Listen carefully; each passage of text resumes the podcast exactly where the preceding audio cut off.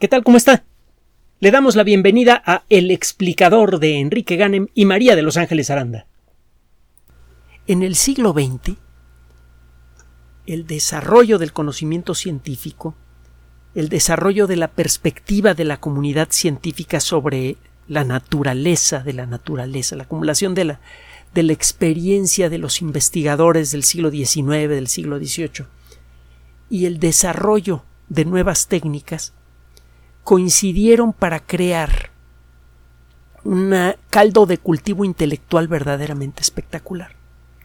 En un intervalo de tiempo increíblemente pequeño, desarrollamos una cantidad increíble de conocimiento básico y a partir de él desarrollamos una cantidad igualmente increíble de tecnología. Mucha de la tecnología más espectacular es fácilmente visible. Por ejemplo, hemos uh, aprendido a construir grandes edificios que pueden tener centenares de metros de altura. Hemos aprendido a construir naves espaciales, aviones que pueden llevar en algunos casos hasta 800 pasajeros a una velocidad apenas inferior a la del sonido y muy por encima de la mayoría de las nubes podemos cruzar continentes enteros y ahora podemos cruzar el espacio a la Luna con facilidad. En la actualidad lo estamos haciendo con aves automáticas, ya hay cola para ir a la Luna. Eh, la Luna ha sido visitada en su superficie o, en forma orbital por un montón de naves de Estados Unidos, de la antigua Unión Soviética, luego de Rusia, eh, de China, de la India, Vaya, resulta que hasta Corea del Sur acaba de darle una gran sorpresa a la comunidad internacional al lanzar con éxito una nave automática que entró en órbita lunar. Muchas, muchas de las conquistas de las que más nos enorgullecemos son, eh, son conquistas producidas por desarrollos tecnológicos y por conocimientos que tienen que ver con aquello que podemos ver. Pero mucho de lo más significativo para nuestra salud y para nuestro entendimiento de la naturaleza básica del universo y la naturaleza de la vida vienen de cosas invisibles que tenemos enfrente. Por ejemplo, la mecánica cuántica. En muy buena medida esta disciplina eh, eh, involucra el estudio de las características detalladas de objetos tan escandalosamente pequeños que la escala en la que viven estos objetos es en cierto modo mayor que la del universo mismo. Usted tendría que expandir un miserable protón que mide la cien milésima parte de una diez millonésima de milímetro hasta que ese protón ocupara todo el volumen del universo observable, para tener la esperanza de poder distinguir a los tres quarks que lo integran como pequeñas motitas de polvo. Mucho de lo que hemos aprendido gracias a la mecánica cuántica lo hemos puesto en la práctica con la ayuda de, de, ah, de otras tecnologías y ahora tenemos computadoras, teléfonos celulares, eh, un montón de cosas más. lo hemos comentado muchas veces, más del 30% eh, del Producto Interno Bruto del mundo viene de la electrónica, que depende de la mecánica cuántica. Y en el caso de la vida, hemos descubierto, por un lado, que es perfectamente que la increíble sutileza y complejidad del fenómeno vital en todas sus manifestaciones, desde la vida de una bacteria hasta el pensamiento de un artista, son un fenómeno natural que depende de las reglas de lo invisible.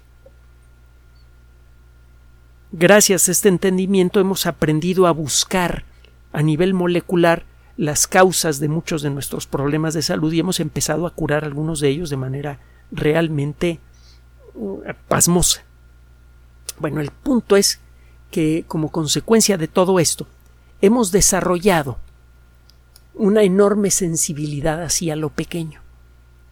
Estamos ahora muy conscientes que las cosas pequeñas esconden muchas veces muchos de los secretos más grandes y valiosos del cosmos. Hace ya algunas décadas, una bióloga extraordinaria, Lynn Margulis, propuso con bastantes bases una teoría que se puede mm, describir en pocas palabras.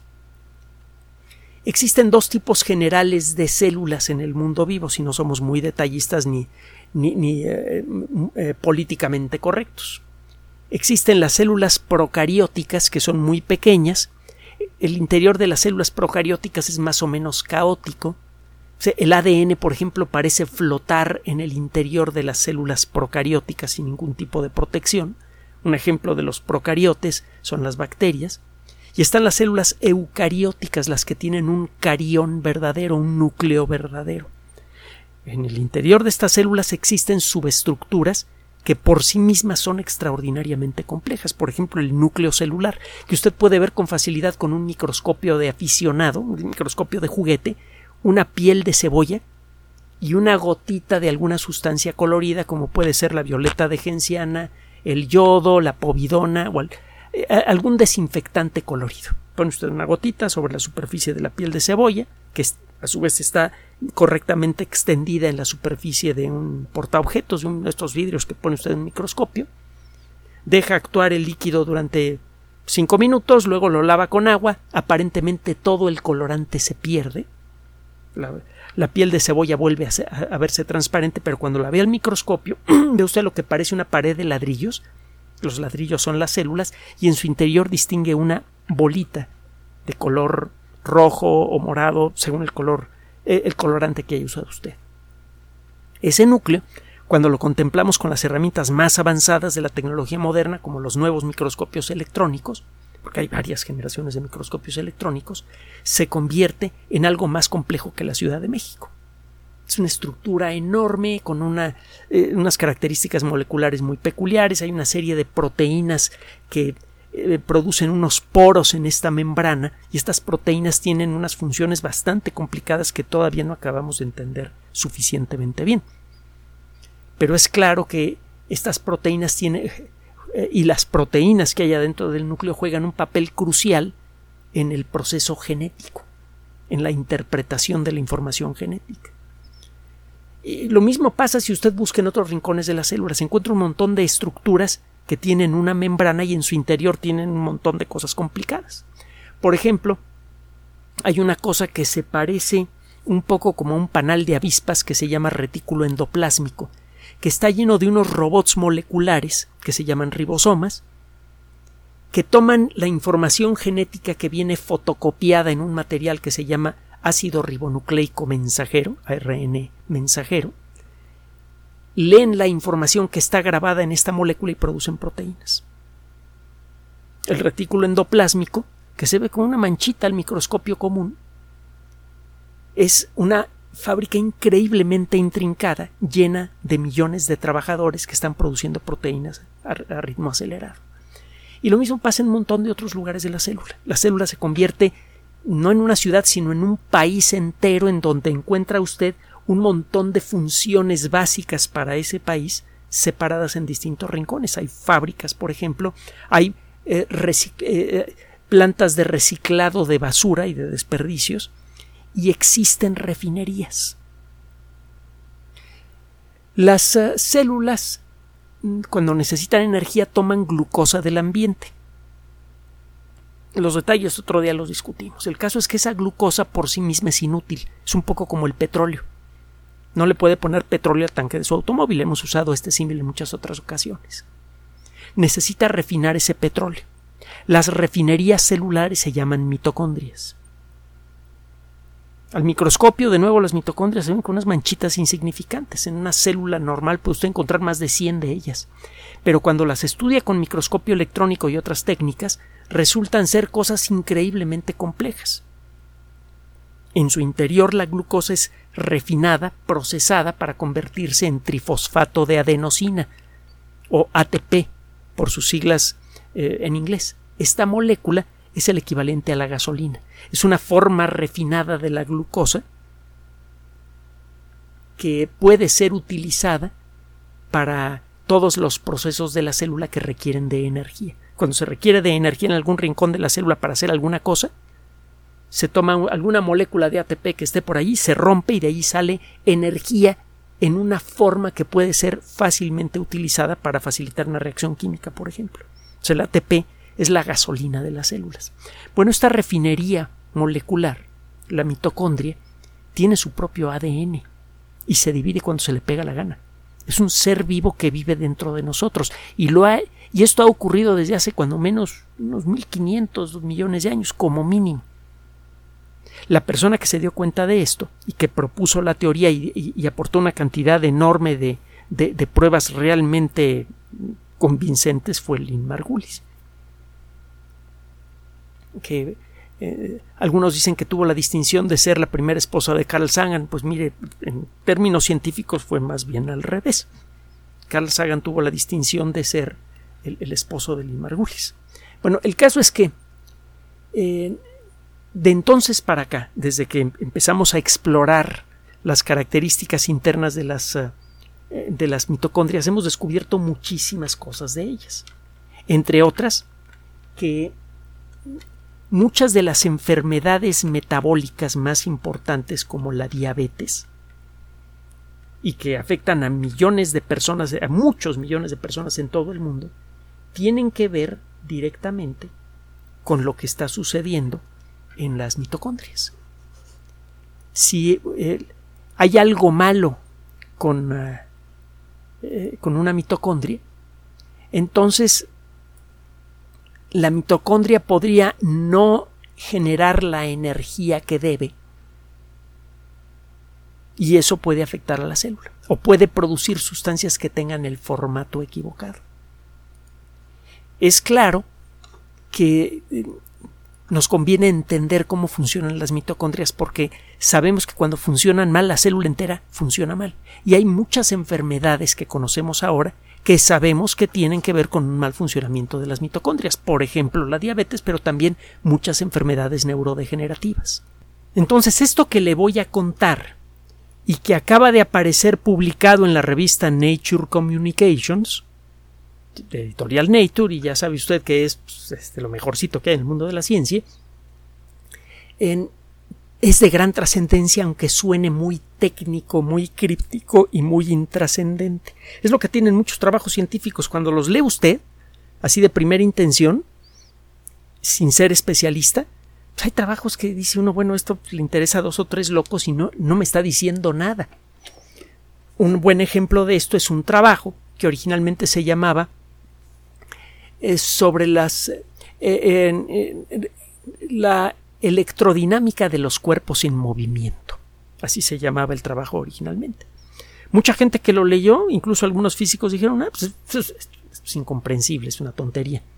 Pero algunos de los físicos más importantes del mundo en su época, cuando lo leyeron, dijeron, ah, caramba, ¿quién escribió esto? De hecho, el que era en aquella época el, el mero, mero jefazo de los físicos, Max Planck, dijo, el que escribió esto, si está en lo correcto, se va a convertir en el Copérnico de la nueva era.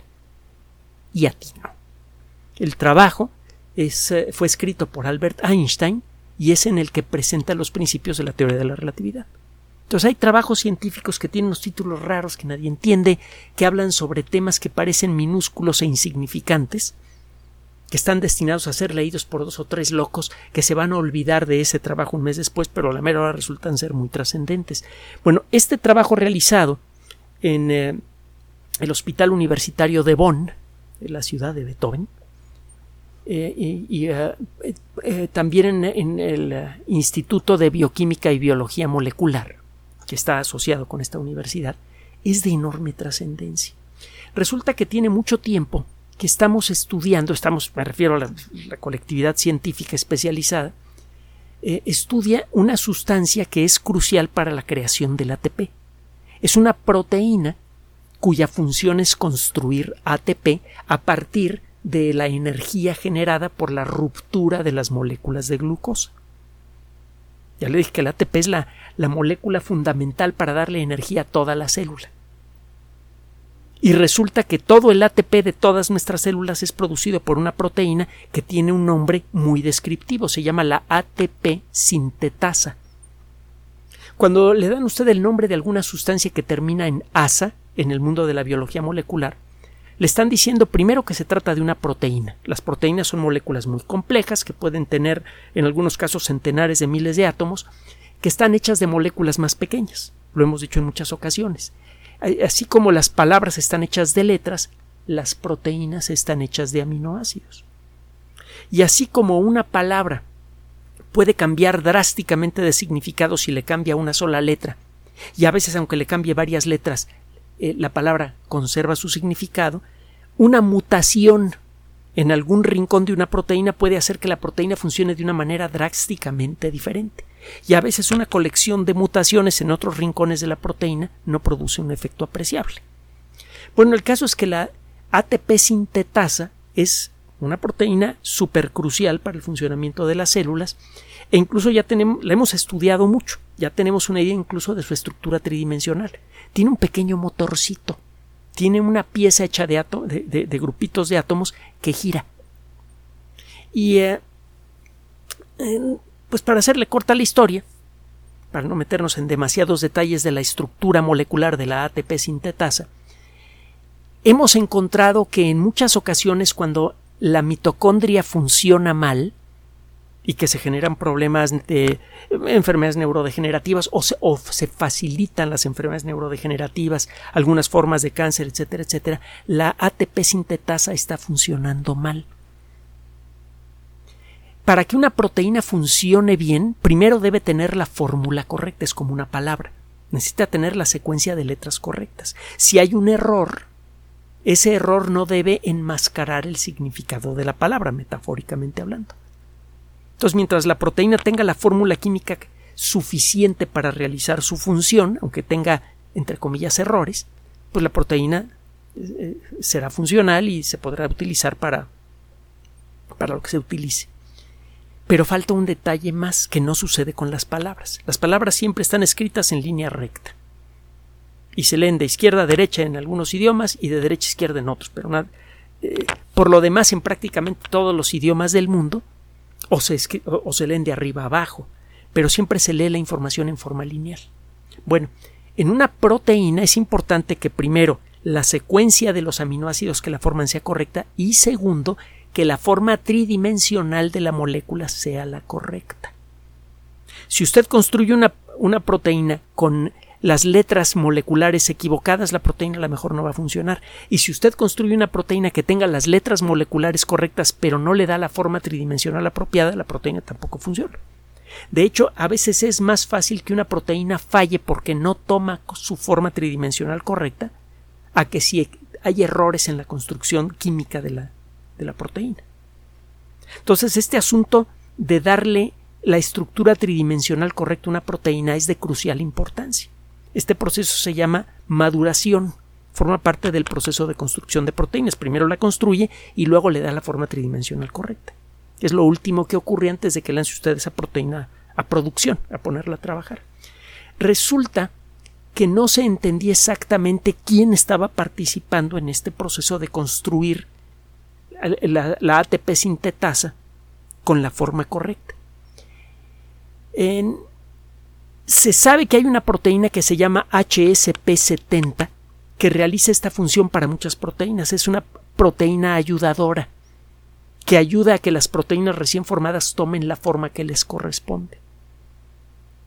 Las proteínas eh, ya construidas tienen el equivalente a pequeños dobleces, como una caja de cartón eh, que viene de fábrica, viene plana, pero ya tiene los dobleces que, sobre los que tiene usted que eh, trabajar para darle la forma tridimensional a la caja. Bueno, lo que hace la HSP70 con muchas proteínas es precisamente eso. Recibe la proteína plana pero con los dobleces y la empieza a doblar en los dobleces. Si no funciona bien esta proteína, entonces el proceso de armado de estas cajas eh, tridimensional, de estas cajas eh, proteínicas, no funciona bien se producen bien las proteínas, pero no se doblan de la manera apropiada para generar una estructura tridimensional. Y lo que encontraron estos investigadores es que la HSP70 tiene un papel especialmente crucial en la construcción de esta proteína. Se sabe que tiene un papel muy importante en la construcción de proteínas dentro de la mitocondria. La, mitocondria está produciendo sus propias proteínas. Es una bacteria que vive en el interior de nuestras células de manera natural y ya se ha vuelto súper indispensable para nosotros y fabrica sus propias proteínas y eh, prácticamente todas son conformadas tridimensionalmente por la HSP70. Por ese lado no hay sorpresas, pero lo que sí es toda una sorpresa es que hay algunas etapas en el proceso de la estructuración tridimensional de la ATP sintetasa que se creía que realizaban otras sustancias y no. Todo el trabajo lo hace la HSP70. Ah, y, y vale la pena echarse una cápsula para esto. Fíjese que sí. Porque resulta que, como le decía antes, muchas enfermedades neurodegenerativas, enfermedades metabólicas como la diabetes, etcétera, están de alguna manera mayor o menormente relacionadas con un mal funcionamiento de, las, de la ATP sintetasa, porque está mal construida. Y eso significa que el causante de esto es este elemento de aquí, la proteína HSP70. Si usted logra controlar la producción correcta de HSP70, puede por un lado, evitar el desarrollo de enfermedades neurodegenerativas y metabólicas y probablemente, si es que llegamos a desarrollar la tecnología para corregir el problema una vez que aparece, podríamos curar esas enfermedades de manera definitiva.